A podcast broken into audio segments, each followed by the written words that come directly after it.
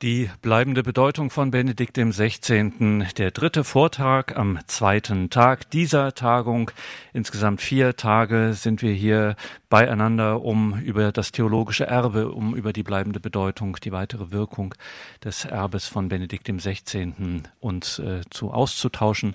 Hören hier Vorträge von drei Gästen, die aus Rom angereist sind. Zum einen Prälat Professor Markus Graulich vom Dikasterium für die Gesetzestexte, dann der Theologieprofessor Dr. Dr. Ralf Weimann und wir haben bei uns den Präfekten des Dikasteriums zur Förderung der Einheit der Christen, Kardinal Kurt Koch. Und er spricht nun zu uns über Anbetung in Geist und Wahrheit. Verehrte Hörerinnen und Hörer, liebe Zuschauerinnen und Zuschauer, im Jahre 1985 hat eine außerordentliche Bischofssynode stattgefunden, die 20 Jahre nach Abschluss des Zweiten Vatikanischen Konzils eine umfassende Kursbestimmung der katholischen Kirche vorgenommen hat. Diese Versammlung hat den inneren Zusammenhang der vier großen Konstitutionen dieses Konzils auf die Formel gebracht. Die Kirche unter dem Wort Gottes feiert die Geheimnisse Christi zum Heil der Welt. Ich wiederhole, die Kirche Kirchenkonstitution, Lumen Gentium, unter dem Wort Gottes, Offenbarungskonstitution Dei Verbum, feiert die Geheimnisse Christi, Liturgiekonstitution, Sacrosanctum Concilium, zum Heil der Welt, Pastoralkonstitution Gaudium et Spes. Von diesen vier Konstitutionen ist diejenige über die heilige Liturgie die erste gewesen, die auf der Konzilsversammlung beraten und vom Papst Paul VI. promulgiert worden ist, und zwar bereits am 4. Dezember 1963. Diese zeitliche Priorität hat zwar zunächst pragmatische Gründe gehabt, da man davon ausgegangen ist, dass beim Konzil über die Liturgie keine großen Diskussionen stattfinden werden. Wir wissen alle, dass es dann anders gekommen ist. In der Rückschau hat Josef Ratzinger in dieser zeitlichen Priorität aber einen Akt der Vorsehung wahrgenommen. Denn damit tritt der Primat Gottes, der Primat der Anbetung hervor und erscheint das gewichtige Wort aus der Regel des heiligen Benedikt, dass dem Gottesdienst nichts vorgezogen werden darf, auch als oberste Regel des Konzils und für das kirchliche Leben. Die Tatsache, dass in der Architektur des Konzils die Konstitution über die heilige Liturgie am Anfang steht, bringt damit die Überzeugung Ratzingers zum Ausdruck, am Anfang steht die Anbetung und damit Gott. Dass das Konzil an erster Stelle von Gott gesprochen und die ganze Kirche für die Anbetung Gottes geöffnet hat, enthält die wichtige Wegweisung, dass die Kirche sich von der Anbetung, von dem Auftrag, Gott zu verherrlichen, herleitet. Damit ist die Grundüberzeugung von Papst Benedikt XVI. angesprochen, wie er selbst bekennt, die Liturgie der Kirche war für mich seit meiner Kindheit zentrale Wirklichkeit meines Lebens und sie ist auch Zentrum meines theologischen Mühens geworden. Dabei ging es ihm in erster Linie nicht um die Bearbeitung von spezifischen Fachproblemen der Liturgiewissenschaft, sondern um die Verankerung der Liturgie im grundlegenden Akt unseres Glaubens und so auch um ihren Ort im Ganzen unserer menschlichen Existenz. Denn das Lernen der rechten Weise der Anbetung ist das, was uns vom Glauben vor allem geschenkt wird. Und von diesem Lernen hängt auch die Erneuerung und Zukunft der Kirche ab. Im theologischen Werk von Josef Ratzinger nimmt deshalb die Liturgie einen besonderen Schwerpunkt ein. Mit der elementaren Bedeutung des Gottesdienstes im Leben der Kirche hatte sich Zeit seines Lebens auseinandergesetzt, und dieses Mühen hat zweifellos seine schönste Verdichtung in seinem Buch Der Geist der Liturgie gefunden. Die Liturgie der Kirche steht bei Josef Ratzinger deshalb in der Mitte seines Denkens und Wirkens, weil es ihm um die Zentralität Gottes im Leben der Kirche geht. Der christliche Glaube ist vor allem Glaube an Gott, und zwar nicht an irgendeinen Gott, sondern an Gott mit dem Gesicht Jesu Christi. In allem Denken und Tun der Kirche muss die Zentralität Gottes neu erscheinen. Nur so kann die Kirche den Menschen heute helfen, den Geschmack an Gott wieder spüren zu können. Und nur wenn es Gott gibt und er uns Menschen anrührt, kann es auch ein Fest geben, ein Fest des Glaubens, zumal, worin die elementarste Definition des christlichen Gottesdienstes besteht. Im Mittelpunkt der Liturgie der Kirche muss deshalb das Handeln Gottes selbst stehen. Wie Ratzinger sagt, entweder ist sie Opus Dei, Werk Gottes, als dem eigentlichen Subjekt, oder sie ist nicht. Mit der Insistenz auf dem Zuerst Gottes und seines Handelns, das uns Menschen in der Liturgie in irdischen Zeichen sucht und begegnet, damit will Josef Ratzinger vor allem die mystagogische Dimension der Liturgie im Sinne der Anbetung und Verherrlichung Gottes in der Kirche in Erinnerung rufen und verlebendigen. Die Zielbestimmung der Anbetung Gottes erblickt Josef Ratzinger bereits im Alten Testament und er verdeutlicht sie mit dem Hinweis auf die Vorgeschichte des Auszugs Israels aus Ägypten und auf dessen Verlauf selbst. Ich muss hier nochmals auf die Exodus-Geschichte zurückkommen, die Prälat Kraulich schon angesprochen hat. Für diesen Exodus finden sich in der Heiligen Schrift nämlich zwei unterschiedliche Zielsetzungen, von denen vor allem die eine bekannt geworden ist. Das Ziel der Befreiung ist das Erreichen des gelobten Landes, in dem Israel auf eigenem Grund und Boden und damit innerhalb von gesicherten Grenzen als eigenes Volk in Freiheit und Unabhängigkeit leben kann. Der ursprüngliche Befehl Gottes an den Pharao aber heißt, Lass mein Volk ziehen, damit sie mich in der Wüste verehren können. Bei allen Verhandlungen zwischen Moses und Aaron einerseits und dem Pharao andererseits wird dieser Befehl noch viermal wiederholt und zugespitzt. Wir wollen drei Tagesmärsche weit in die Wüste ziehen und dem Herrn, unserem Gott, Schlachtopfer darbringen, wie er uns gesagt hat.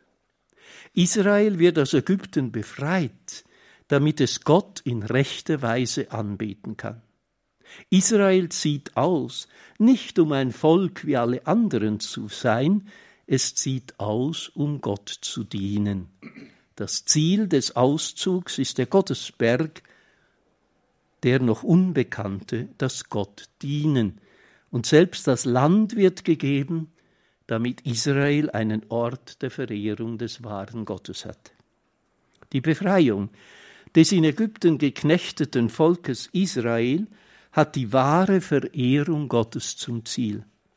Hinter dieser alttestamentlichen Grundüberzeugung kann die christliche Kirche, das Volk Gottes des Neuen Testaments, in keinem Fall zurückbleiben. Damit dies nicht geschieht, wird Josef Ratzinger nicht müde zu betonen, dass die Liturgie nicht einfach ein vereinzelter Vollzug in der Kirche, und auch nicht einfach eine Lebensäußerung der Kirche unter anderen ist, sondern ihr elementarer Grundvollzug in dem Sinne, dass die Kirche nicht nur Liturgie feiert, sondern die Liturgie auch die Kirche aufbaut und sie am Leben erhält. Die Liturgie ist gleichsam das Herz der Kirche, von dem das Blut des Glaubens in den kirchlichen Alltag hinausströmt, wo es sich verbraucht um sich im Herzen wieder zu sammeln und gereinigt zu werden. Der Gottesdienst der Kirche ist ihre Verfassung, denn sie selbst ist in ihrem Wesen nach Gottesdienst und darum Menschendienst, Dienst der Weltverwandlung.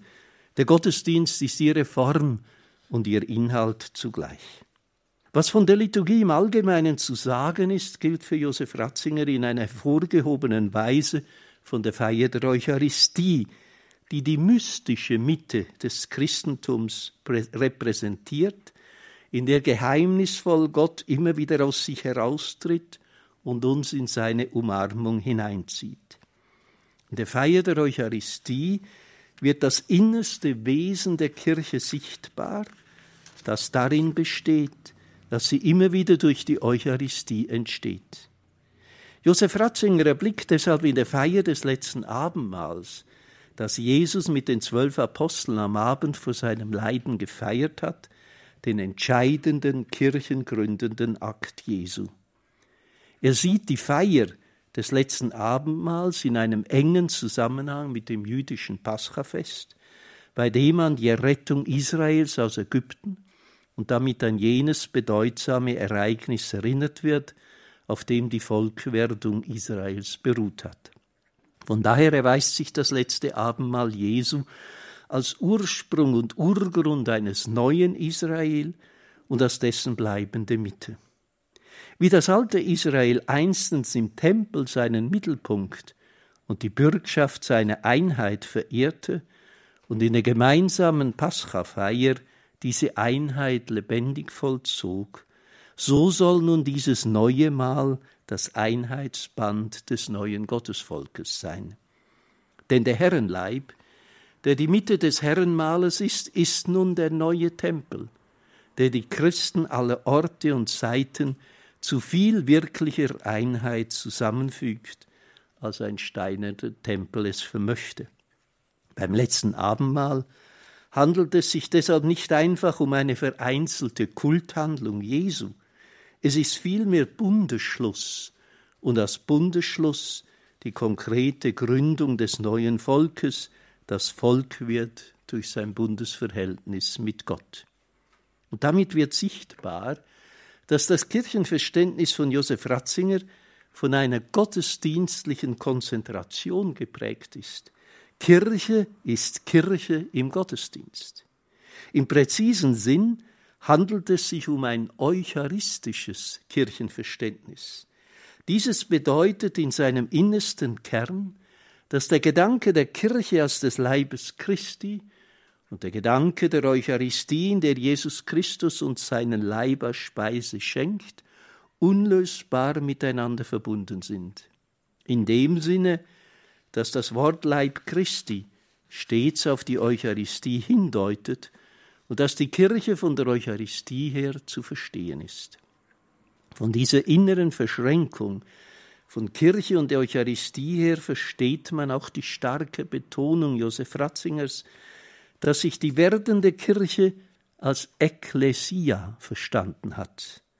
Dieses Wort bezeichnet in profangriechischen Sprache von damals die Volksversammlung einer politischen Gemeinschaft, und in der Sprache des Glaubens die Versammlung der Glaubenden.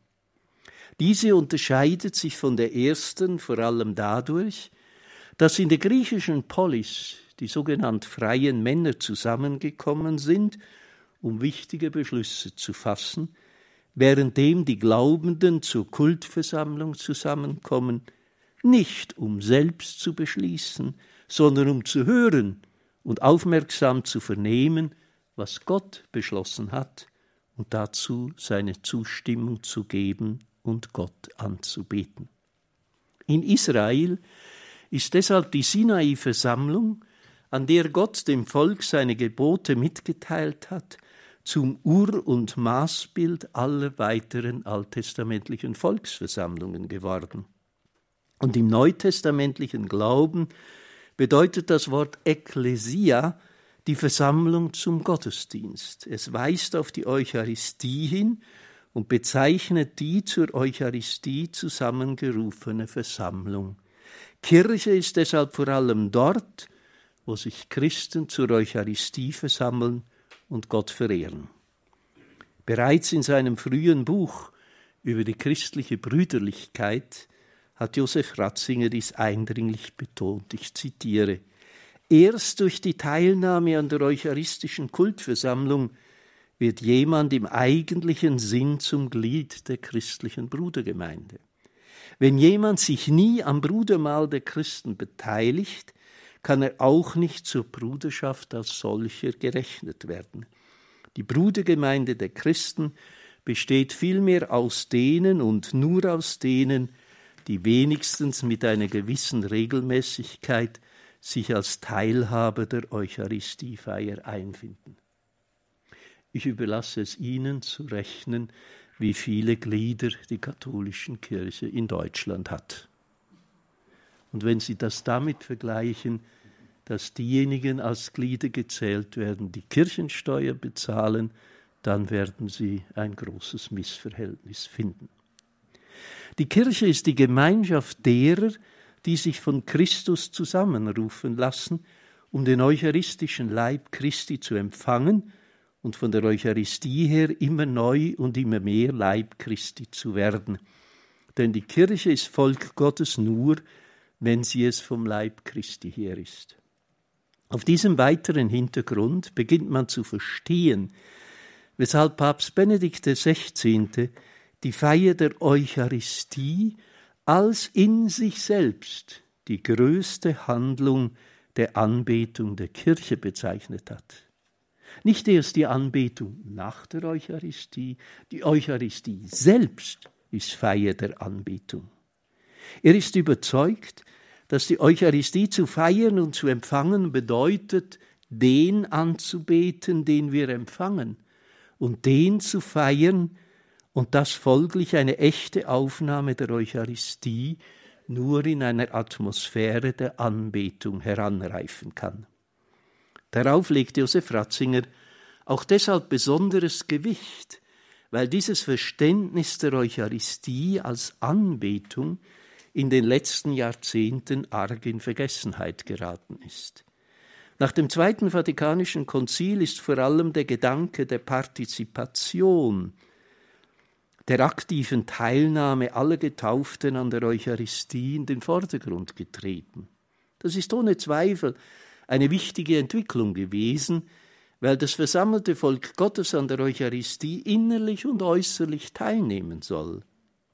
In der Folge aber ist der Mahlcharakter der Eucharistie und die Anbetung immer mehr als Gegensätze betrachtet und mit dem arg oberflächlichen Argument begründet worden, das Brot sei zum Essen und nicht zum Anschauen da. Dass es sich dabei um eine schiefe Alternative handelt, hat bereits der heilige Augustinus mit seiner tiefen Aussage erkannt, die Papst Benedikt immer wieder zitiert hat, dass niemand von diesem Fleisch essen soll, wenn er nicht zuvor angebetet hat. Um die Praxis der Anbetung wiederzugewinnen, gilt es, sich in das Geheimnis der Eucharistie zu vertiefen das Papst Benedikt XVI.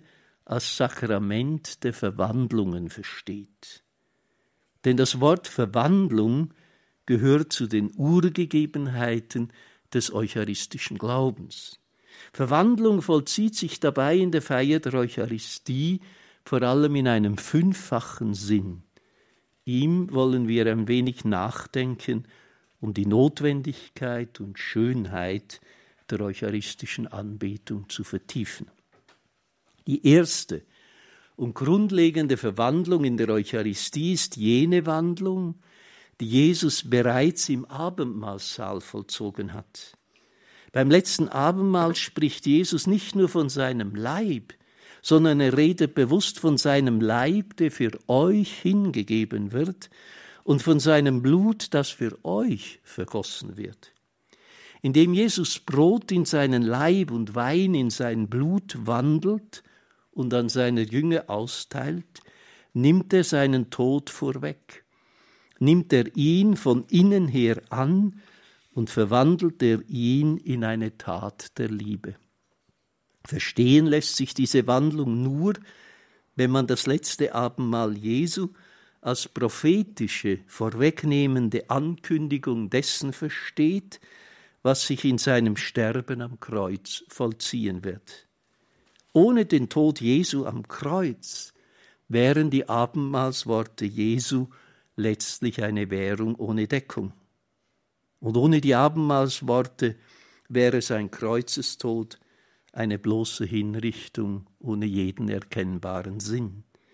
Von außen betrachtet ist der Kreuzestod ein profanes Ereignis brutaler Gewalt, die Hinrichtung eines Menschen in der grausamsten von Menschen ersonnenen Arten.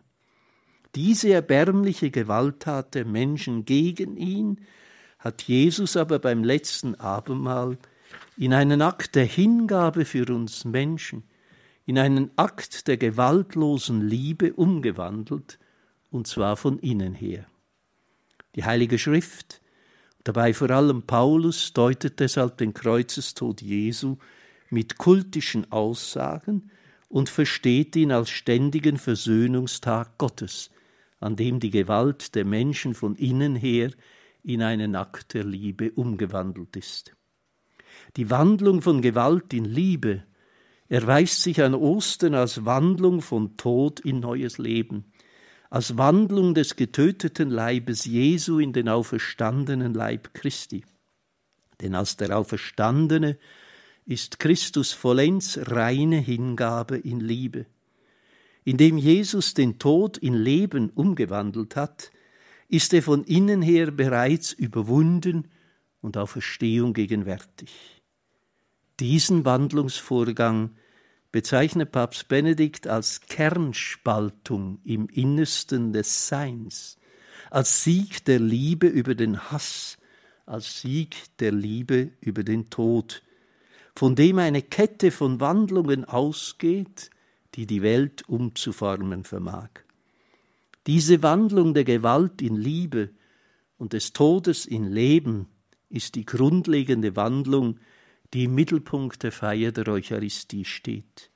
Und diese Umwandlung ist die innere Voraussetzung dafür, dass wir in der Feier der Eucharistie Christus als gegenwärtig erfahren. Seine Gegenwart können wir aber nicht einfach zur Kenntnis nehmen. Wir werden ihr nur gerecht, wenn wir den in der Eucharistie gegenwärtigen Herrn anbeten. Erst in diesem größeren Zusammenhang erhält die zweite Wandlung in der Eucharistie ihren tiefen Gehalt, nämlich die Wandlung der Gaben von Brot und Wein, so dass in diesen verwandelten Gaben der Schöpfung Gottes der sich uns Menschen hingebende Christus, seine Hingabe und damit er selbst, sein Leib und Blut gegenwärtig sind. Mit dieser Wandlung der Schöpfungsgaben ist jene Wandlung angesprochen, die wir üblicherweise mit diesem Wort bezeichnen, nämlich die Wesensverwandlung von Brot und Wein in den Leib und das Blut Christi, die die Kirche auf dem Konzil von Trient als Geheimnis der Transsubstantiation zum Ausdruck gebracht hat. Ich zitiere durch die Konsekration des Brotes und des Weines geschieht eine Verwandlung der ganzen Substanz des Brotes in die Substanz des Leibes Christi und der ganzen Substanz des Brotes, Weines in die Substanz seines Blutes. Diese Wandlung wurde von heiligen katholischen Kirche treffend und im eigentlichen Sinn Wesensverwandlung genannt. Transubstantiation ist freilich auch für den heutigen Christen ein schwieriges Wort, nicht nur wegen der Fremdheit der Sprache, sondern vor allem auch wegen des damit Gemeinten. Das gilt zumal in einer Zeit wie der heutigen, in der wir Menschen nur noch in Funktionen denken und leben können, bis dahin, dass der Mensch selbst nur noch nach seinen Funktionen und nach seinem Funktionswert eingestuft wird. Gerade in einer solchen gesellschaftlichen Atmosphäre muss die Kirche mit dem Sakrament der Eucharistie bekennen, dass sie aus dem rein Funktionalen herausführt und den tiefsten Grund der Wirklichkeit berührt. Denn das, was in der Eucharistie geschieht, ist nicht Umfunktionierung, sondern wirklich Umwandlung von Brot und Wein. Mit dem Wort Transubstantiation stellt die Kirche die oberflächliche Einstellung in Frage, die sich vor allem an das Greifbare, Messbare und Funktionale hält und sie bekennt mit den Worten von Josef Ratzinger, die Eucharistie ist Wirklichkeit, mehr Wirklichkeit als die Dinge, mit denen wir täglich umgehen.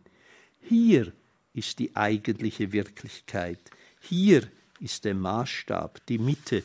Hier begegnen wir jener Wirklichkeit, von der aus wir alle andere Wirklichkeit messen lassen sollten. In der Eucharistie geschieht wirklich Verwandlung.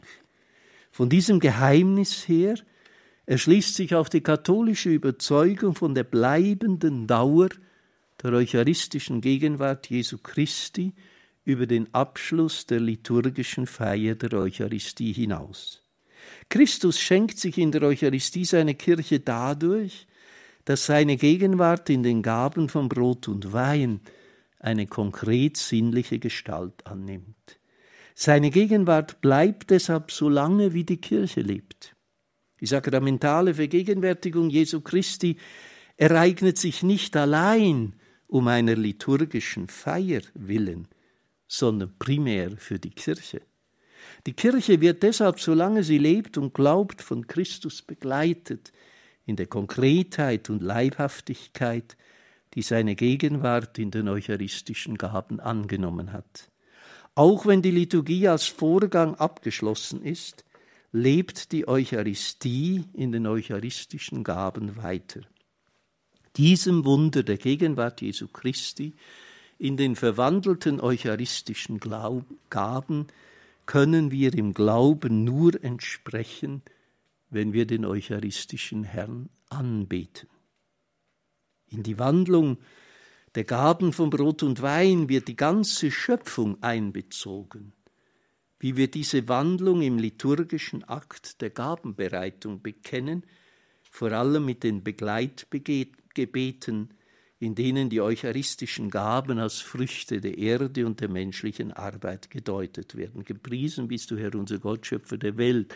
Du schenkst uns das Brot, die Frucht der Erde und der menschlichen Arbeit. Wir bringen dieses Brot vor dein Angesicht, damit es uns das Brot des Lebens werde.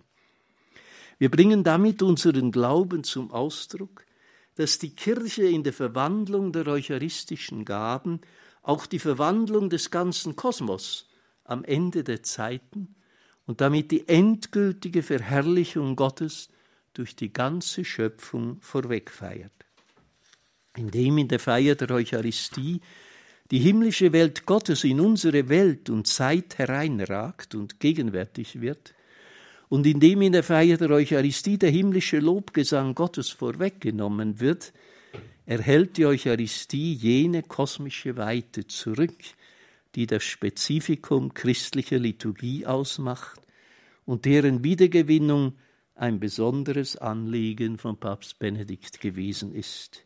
Für ihn besteht die wahre Größe christlicher Liturgie darin, dass in ihr Christus die Menschen in das Gebet der Schöpfung hineinruft und hineinnimmt. Ich zitiere, christliche Liturgie ist ein kosmisches Ereignis. Die Schöpfung betet mit, wir beten mit der Schöpfung, und dabei öffnet sich zugleich der Weg auf die neue Schöpfung hin, die alle Kreatur erwartet. Damit öffnet sich der Blick auf die Vollendung der Welt, die wir in der Wandlungsaklamation bekennen, deinen Tod, o Herr, verkünden wir und deine Auferstehung preisen wir, bis du kommst in Herrlichkeit. In der Eucharistie wird auch die Parousie Christi, die Wiederkunft des Herrn, vorweg gefeiert und zugleich die Hoffnung der Kirche auf die Wiederkunft des Herrn am Ende der Zeiten und auf die endgültige Verwandlung der Schöpfung gestärkt. Die Eucharistie wird im Vorblick auf das himmlische Hochzeitsmahl der Endzeit gefeiert und ist deshalb Parousie, das Kommen des Herrn zu uns. Jede Eucharistie ist zugleich Spannung der Sehnsucht, dass der Herr seinen verborgenen Glanz offenbare. Die Eucharistie ist damit das wahre Viatikum für die in der Geschichte wandernde Kirche, die unterwegs ist zu ihrer wahren Vollendung im verheißenen Reich Gottes, in die auch die ganze Schöpfung einbezogen sein wird. Von daher erschließt sich erst recht der tiefe Sinn der eucharistischen Anbetung. In ihrer unscheinbaren und doch gewichtigen Gestalt weist sie über das jetzige Leben voraus auf das ewige Leben bei Gott, in dem seine Anbetung nicht mehr enden, sondern bleibende Gegenwart sein wird, weil dann Gott weder auf dem Berg noch in Jerusalem, sondern für alle Ewigkeit im Geist und in der Wahrheit angebetet werden wird. Ewiges Leben ist im Kern Verweilen in der dankbaren Anbetung des absoluten Geheimnisses des Dreieinen Gottes. Das Geheimnis des Gottes ist, ist so groß, dass es eine Ewigkeit braucht, ihn zu genießen, ihn zu erkennen und deshalb ihn anzubieten. Die Anbetung ist genau das, was die Heiligen bereits im Himmel vollziehen und an dem wir in der Feier der Eucharistie Anteil erhalten. Die eucharistische Anbetung ist deshalb die beste Vorbereitung auf das ewige Leben bei Gott. Wer sich dessen bewusst ist, wird sich für die eucharistische Anbetung Zeit nehmen in der Überzeugung, dass das anbetende Verweilen in der Gegenwart des ewigen Gottes auch unsere Zeit verwandelt.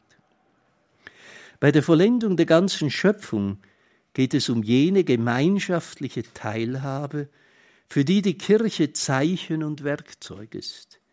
Damit tritt die vierte Wandlung, nämlich die Wandlung der Kirche in den Leib Christi und zugleich die innere Verbindung von Eucharistie und Kirche an den Tag, die der Apostel Paulus so eindringlich herausstellt. Für ihn verbindet die Teilhabe an dem einen Kelch und dem einen Brot die die Eucharistie feiernden auch untereinander zum einen Leib des Herrn, der die Kirche ist. So schreibt Paulus im zehnten Kapitel des ersten Korintherbriefes, ist der Kelch des Segens, über den wir den Segen sprechen, nicht Teilhabe am Blute Christi? Ist das Brot, das wir brechen, nicht Teilhabe am Leibe Christi? Ein Brot ist es, darum sind wir viele ein Leib, denn wir alle haben Teil an dem einen Brot. Um den unlösbaren Zusammenhang zwischen Eucharistie und Kirche zu verdeutlichen, stellt Paulus das Kelchwort dem Brotwort voran, im Unterschied zu allen anderen neutestamentlichen Abendmahlstraditionen. So kann er unmittelbar vom Leib Christi, an dem das eucharistische Brot sakramental Anteil gibt, hinführen zum Leib Christi, der die Kirche ist. Und auf diese Weise macht er verständlich, dass der Aufbau der Kirche durch die Eucharistie geschieht und dass die Einheit der vielen Glaubenden in der einen Kirche von dem einen eucharistischen Brot und damit von dem einen Christus herkommt. In der Eucharistie empfangen wir den Leib Christi und werden zu seinem Leib umgewandelt. Der Leib des Herrn, der die Kirche ist, wird in der Eucharistie aufgebaut, und die Eucharistie, in der der Herr uns seinen Leib gibt und zu seinem Leib macht, ist der immerwährende Entstehungsort der Kirche, wo er sie selbst immerfort gründet. Wie eine der ältesten Bezeichnungen der Eucharistie, nämlich Synaxis, zeigt, ist die Kirche im Kern eucharistische Versammlung, so dass Kirche überall dort ist, wo sich Christen zur Feier der Eucharistie um den Altar des Herrn versammeln. Von daher hat es seinen tiefen Sinn, dass der elementare Ausdruck für den Empfang der Eucharistie in der katholischen Tradition Kommunion heißt. Denn Kirche entsteht und besteht dadurch, dass Christus in Kommunion mit den Menschen tritt, sich ihnen kommuniziert und sie zur Kommunion untereinander bringt. Die eucharistische Kommunion ist deshalb nicht nur personal als Anteilhabe der glaubenden und auferstandenen Christus zu verstehen und zu vollziehen, sondern auch kirchlich als Gemeinschaft der Glaubenden untereinander. Der Leib Christi als eucharistische Nahrung, und der Leib Christi als kirchliche Gemeinschaft und damit das doppelte Geheimnis des Leibes Christi bilden ein einziges Sakrament. Um dieses Geheimnis im Glauben erfahren zu können und es zu verinnerlichen, legt es sich nahe, die eucharistische Gemein äh, Anbetung auch in der kirchlichen Gemeinschaft zu pflegen. Sie stellt eine wesentliche Hilfe dar, dass sich das doppelte Geheimnis des Leibes Christi als unlösbarer Lebenszusammenhang zwischen der Teilhabe am sakramentalen Leib Christi und dem Leben der Kirche als Leib Christi im kirchlichen Alltag immer besser verwirklichen kann. Der heilige Augustinus hat dieses Geheimnis auf die schöne Kurzformel gebracht. Wenn ihr selbst also Leib Christi und seine Glieder seid, dann liegt auf dem eucharistischen Tisch euer eigenes Geheimnis. Ihr sollt sein, was ihr seht, und ihr sollt empfangen, was ihr seid. Empfangt den Leib Christi, seid Leib Christi. Wir sind ausgegangen von der grundlegenden Wandlung von Gewalt in Liebe und von Tod in Leben, die weitere Wandlungen nach sich zieht, vor allem die Verwandlung von Brot und Wein, in Leib und Blut Christi. Aber an dieser Stelle, so hebt Papst Benedikt hervor, darf die Verwandlung nicht Halt machen. Hier muss sie erst vollends beginnen. Leib und Blut Jesu Christi werden uns gegeben, damit wir verwandelt werden. Wir selber sollen Leib Christi werden, blutsverwandt mit ihm. Damit tritt die fünfte Wandlung zutage, um die es in der Feier der Eucharistie geht und auf die sie hinzielt. Denn die bisher genannten Wandlungen bilden noch nicht den Schlusspunkt, sondern verweisen auf einen weiteren Weg der Wandlung. Nochmals ein Zitat von Josef Ratzinger. Das Ziel der Eucharistie ist die Verwandlung der Empfänger in der wahren Communio mit seiner Verwandlung. Und so ist das Ziel Vereinigung, Friede, dass wir aus getrennten, neben oder gegeneinander stehenden Individuen selbst mit Christus und in ihm ein Organismus der Hingabe werden, auf die Auferstehung und die neue Welt hinzuleben. Um diese Wandlung des Lebens der Menschen, die Eucharistie feiern, zu verdeutlichen, bezieht sich Papst Benedikt auf eine Vision des heiligen Augustinus, die er noch vor seiner Bekehrung hatte und in der eine Stimme zu ihm sagt, ich bin das Brot der Starken, iss mich. Doch nicht du wirst mich in dich verwandeln, sondern ich werde dich in mich verwandeln. In dieser Vision geht dem heiligen Augustinus der grundlegende Unterschied zwischen der alltäglichen Speise und der eucharistischen Speise auf. Beim gewöhnlichen Essen ist der Mensch der Starke, indem er die Speisen in sich aufnimmt und sie in seinem Körper assimiliert werden, so dass sie Teil seiner eigenen Substanz werden. Bei der eucharistischen Speise hingegen ist Christus der Starke, und zwar dadurch, dass wir in ihn hinein assimiliert werden und wir eins werden mit ihm und untereinander. Christus verwandelt uns in ihn hinein und reinigt uns von dem, was nicht mit ihm vereinbar ist. Die Eucharistie ermöglicht und schenkt die innerste Sympathie von uns Christen mit Christus, den Gleichklang unseres Herzens mit dem Herzen Jesu, das für uns Menschen geschlagen hat, bis es aus Liebe für uns verblutet ist. Die Eucharistie hat Jesus nichts weniger als das Leben gekostet. Die Teilnahme an der Eucharistie ist deshalb immer auch Teilhabe am Todesgehorsam Jesu, der sein Leben hingegeben hat zur Vergebung unserer Sünden. Diese Teilhabe setzt jenes gegenseitige Durchdrungensein von Christus und dem Christen voraus, aus dem der heilige Paulus gelebt hat, indem er nach der Bekehrung sein neues Leben mit Christus mit den Worten beschrieben hat. Ich bin mit Christus gekreuzigt worden. Nicht mehr ich lebe, Christus lebt in mir. Soweit ich jetzt aber noch in dieser Welt lebe, lebe ich im Glauben an den Sohn Gottes, der mich geliebt und sich für mich dahingegeben hat. Darin besteht die neue Ausrichtung seines Lebens. Wer in der Eucharistie die Liebe Christi erfährt, lebt nicht mehr für sich selbst, sondern lässt sich in eine neue Lebensgemeinschaft hinein versammeln, indem er mit Christus lebt und an der eucharistischen Verströmung der Liebe Jesu Christi teilnimmt. Denn er ist berufen, als eucharistischer Mensch zu leben, der sich in der Eucharistie so tief in den gekreuzigten und auferstandenen Christus hinein verwurzelt, dass sein alltägliches Leben, wie der heilige Franz von Assisi einmal sehr schön gesagt hat, dass das alltägliche Leben zu einem einzigen eucharistischen Hochgebiet werde. In diesem Sinne verwendet die Heilige Schrift eine eucharistische Sprache, wenn sie vom christlichen Leben im Alltag spricht und die Sendung des Christen in der Welt als Frucht der Eucharistie betrachtet.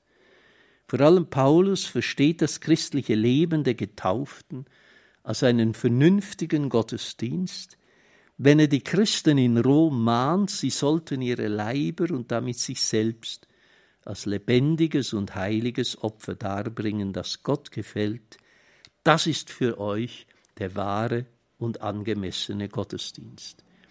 Paulus bringt damit zum Ausdruck, dass die Feier der Eucharistie ihr Ziel darin findet, dass die Teilnehmenden in den auferstandenen Christus hinein assimiliert werden und durch diesen Umschmelzungsprozess auch untereinander eins werden.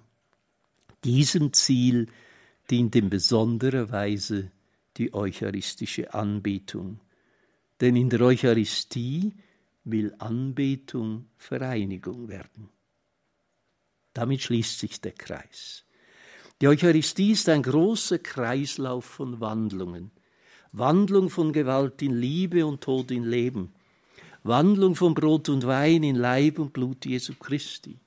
Vorwegnahme der Wandlung der ganzen Schöpfung in der Wiederkunft des Herrn. Wandlung der Kirche in den Leib Christi und Wandlung des christlichen Lebens. Die existenziell am meisten herausfordernde Wandlung ist zweifellos die Umgestaltung des christlichen Lebens in der Eucharistie. Sie bringt für uns Christen, die an der Eucharistie teilnehmen, die Verpflichtung mit sich, sich in der Eucharistie so verwandeln zu lassen, dass unser Leben selbst eucharistisch und so Zeugnis für Jesus Christus wird. Vor welch großer Herausforderung wir damit stehen, ist bereits im Leben Jesu anschaulich geworden. Im sechsten Kapitel seines Evangeliums schildert Johannes die Verheißung Jesu, dass er im eucharistischen Brot auf uns zugeht. Johannes muss aber bereits auch von der Versuchung zum Abfall von Jesus sprechen. Dass Jesus allen das Manna, das himmlische Brot geben will, wird von den Menschen mit Beifall aufgenommen. Sobald er aber das himmlische Brot mit sich identifiziert und von seinem Fleisch spricht, das wir essen und in uns hineinnehmen sollen, begegnet er Ablehnung. Selbst von vielen seiner Jünger die ihm zugehört haben, wird berichtet, dass sie aufbegehrt haben. Was er sagt, ist unerträglich. Wer kann das anhören? Eine moderne Sprache. Jesus reagiert darauf in keiner Weise damit, dass es einen Anspruch, selbst das eucharistische Brot zu sein, relativieren und den Wünschen der Menschen kundenfreundlich sich anpassen würde. Er bettelt auch nicht um Zustimmung zu seinem Anspruch. Nach dem Abfall vieler seiner Jünger wendet er sich vielmehr an die Zwölf mit der harten Frage, wollt auch ihr weggehen? Auf diese Frage antwortet Simon Petrus, Herr, zu wem sollen wir gehen? Du hast Worte des ewigen Lebens, wir sind zum Glauben gekommen und haben erkannt, du bist der Heilige Gottes. Petrus hat offensichtlich verstanden, was Papst Benedikt eucharistische Christologie nennt. Und Petrus hat verstanden, was es heißt, sich verwandeln zu lassen. Damit solche Wandlung auch heute bei uns und mit uns geschehen kann, brauchen wir die eucharistische Anbetung. Wenn wir den Prozess der Wandlungen, der die Eucharistie selbst ist, bedenken, werden wir auch einsehen können, dass zwischen der Kommunion in der Eucharistie und der eucharistischen Anbetung kein Gegensatz und schon gar keine Konkurrenz bestehen kann, wie es auch heute oft unterstellt wird. Beide fordern und fördern sich vielmehr gegenseitig. Die Kommunion selbst will über sich hinausreichen, einerseits in die alltägliche Kommunikation der Christen untereinander und andererseits in die persönliche Kommunikation des einzelnen Christen mit Jesus Christus, die in der Anbetung geschieht. Denn in der Anbetung lernen wir das Kommunizieren und damit das Feiern der Eucharistie von innen her. Um dies uns ans Herz zu legen, erwähnt Papst Benedikt XVI. das schöne Zeugnis der heiligen Edith Stein, die als Jüdin geboren ist, zum katholischen Glauben konvertiert hat und von den Nationalsozialisten umgebracht worden ist. In einem Brief hat sie diese tiefen Worte geschrieben. Der Herr ist im Tabernakel gegenwärtig mit Gottheit und Menschheit. Er ist da nicht seinetwegen, sondern unseretwegen, weil es seine Freude ist, bei den Menschen zu sein, und weil er weiß, dass wir, wie wir nun einmal sind, seine persönliche Nähe brauchen. Die Konsequenz ist für jeden natürlich Denkenden und Fühlenden, dass er sich hingezogen fühlt und dort ist, so oft und so lange er darf. Nur in solchem Klima der Anbetung kann die Feier der Eucharistie ihre Größe und Kraft erhalten und wieder gewinnen. Denn die Anbetung ist das Dauern der Kommunikation und mit ihr auch das Dauern der Gemeinde in den Alltag hinein und in das Tiefste des Persönlichen hinunter. Es ist deshalb ein elementares Anliegen von Papst Benedikt gewesen, die innere Beziehung wieder zu entdecken, die zwischen der Feier der Eucharistie und der eucharistischen Anbetung besteht. Nochmals ihm das Wort zu geben. In der Eucharistiefeier kommt uns ja der Sohn Gottes entgegen und möchte sich mit uns vereinigen. Die eucharistische Anbetung ist nichts anderes als die natürliche Entfaltung der Eucharistiefeier, die in sich selbst der größte Anbetungsakt der Kirche ist. Die Anbetung außerhalb der Feier der Eucharistie verlängert und intensiviert insofern, was in der liturgischen Feier selbst geschieht. Und da die Sinnrichtung der Eucharistie auf die Verwandlung unseres Lebens zielt, hilft sie uns auch, unsere Konzentration auf das eigene Ich zu überwinden und uns für die Gemeinschaft mit jenem Du zu öffnen, das voller Liebe ist. Jesus Christus, der uns seine Nähe schenkt und der uns einlädt, auch für das Du unserer Mitmenschen offen zu werden. Wie wiederum Papst Benedikt mit den Worten betont. Nur in der Anbetung kann eine tiefe und echte Aufnahme der Eucharistie heranreifen. Und eben in dieser persönlichen Begegnung mit dem Herrn reift dann auch die Sendung im zwischenmenschlichen Bereich heran, die in der Eucharistie enthalten ist und die nicht nur die Barrieren zwischen dem Herrn und uns beseitigen will, sondern auch und vor allem die Barrieren, die uns Menschen voneinander trennen. Indem wir die Tiefe der Gedanken von Papst Benedikt XVI. über die Eucharistie und die eucharistische Anbetung uns kurz vergegenwärtigt haben, können wir auch verstehen, dass er sich ein Leben lang als Theologe, Bischof und Papst darum bemüht hat, dass die Liturgie der Kirche in ihrer Schönheit und damit das Fest des Glaubens gefeiert wird. Denn sie ist Feier der Gegenwart und des Wirkens des lebendigen Gottes, und will die Getauften in das Geheimnis Gottes hineinnehmen. Dieses Anliegen wird auch sichtbar in seinem Bemühen, dem Bemühen von Josef Ratzinger, um die theologische Durchdringung der Kirchenmusik, der er sich in der Überzeugung intensiv gewidmet hat, dass dort, wo der Mensch mit Gott in Berührung kommt, das bloße Reden nicht mehr ausreicht. Es werden vielmehr Bereiche seiner Existenz geweckt, die von selbst zu Gesang werden. Es gibt Geheimnisse, die man nicht besprechen, sondern nur besingen kann. In der Mitte des theologischen Bemühens um den Gottesdienst stand bei Josef Ratzinger vor allem die Überzeugung, dass der auferweckte und erhöhte Christus das eigentliche Subjekt der Liturgie ist und dass folglich eine Liturgie ohne christologische Mitte nicht mehr christliche Liturgie ist. So hat Josef Ratzinger beispielsweise die in der Nachkonzilszeit virulente, polemische und letztlich unsinnige Alternative, ob der Priester oder die Gemeinde Träger der Liturgie sei, mit der einsichtigen Antwort überwunden. Weder der Priester für sich noch die Gemeinde für sich ist Träger der Liturgie, sondern der ganze Christus ist es, Haupt und Glieder. Der Priester, die Gemeinde, die Einzelnen sind es, insoweit sie mit Christus geeint sind und insofern sie ihn in der Gemeinschaft von Haupt und Leib darstellen.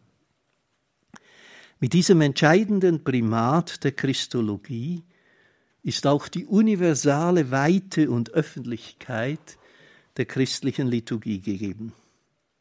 Josef Ratzinger hat deshalb auch die Anliegen, die sich in der Kultgeschichte der Menschheit artikulieren, aufgegriffen und seine liturgietheologische Reflexion stets im Horizont der Grundfragen der Menschen und ihrer Religionen vollzogen. In diesem Bemühen liegt der entscheidende Grund, dass bei Josef Ratzinger im Mittelpunkt seines liturgietheologischen Denkens der Opfergedanke steht. Dieses religionsgeschichtliche Erbe nimmt er transformierend in das liturgische Gedächtnis des Lebensopfers Jesu Christi und damit in die Feier des eucharistischen Opfers der Kirche auf. Denn indem Jesus beim letzten Abendmahl seinen Tod am Kreuz vorweg vollzogen und als Hingabe seines Lebens in Liebe gedeutet hat, feiert die Kirche in der Eucharistie die sakramentale Gegenwart des Kreuzestodes Jesu Christi mit seiner radikalen Hingabe für uns Menschen. Der Hirt wird Lamm, er lässt sich opfern, um uns frei zu machen. Dieses Geheimnis ist die innerste Mitte des Kreuzestodes Jesu und seiner sakramentalen Vergegenwärtigung in der Feier der Eucharistie. Christlicher Kult ist Teilhabe an diesem Opfer Jesu Christi, bei dem wir nicht außen vor bleiben können, sondern herausgefordert sind, uns in diese Hingabebewegung hineinnehmen zu lassen. Von daher erschließt der christliche Opfergedanke den existenziellen Ernst unserer Teilnahme an der Feier der Eucharistie, wie Papst Benedikt in Sacramentum Caritatis mit diesen Worten erläutert. Das Beharren darauf, dass die Eucharistie Opfer ist, besagt die ganze existenzielle Dichte die in der Verwandlung unserer von Christus ergriffenen menschlichen Natur enthalten ist. In diesem existenziellen Ernst ist es begründet, dass in der Sicht Josef Ratzinger die Wiederentdeckung des Opfergedankens zusammen mit derjenigen der eucharistischen Anbetung ein wesentliches Kennzeichen einer heute notwendigen Liturgiereform sein müsste. Noch weitergehend ist Josef Ratzinger überzeugt gewesen, dass von der Liturgie auch jede Reform der Kirche ausgehen muss, weil sie nur so Erneuerung des Glaubens aus seiner Herzmitte heraus sein kann. denn im ursprünglichen und authentisch christlichen Sinn ist Reform ein geistlicher Vorgang und mit, Umkehr, und mit Umkehr eng verwandt, die allein durch Anbetung in Geist und Wahrheit gedeihen kann. Die Wiederentdeckung der Eucharistie, ihres großen Geheimnisses und der eucharistischen Anbetung müsste der innerste Kern einer heutigen Liturgie, einer heutigen Kirchenreform sein. Vielen Dank für Ihre Aufmerksamkeit.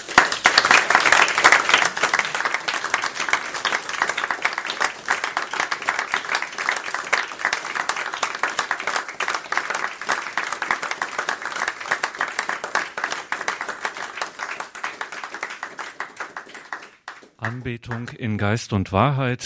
Das war der dritte Vortrag am heutigen Tag Nummer zwei der Tagung Bleibende Bedeutung von Papst Benedikt dem 16. Ein Vortrag jetzt über euch über die Anbetung in Geist und Wahrheit. Wir hörten Kardinal Kurt Koch, Protektor der Schülerkreise Josef Ratzinger, Benedikt der 16.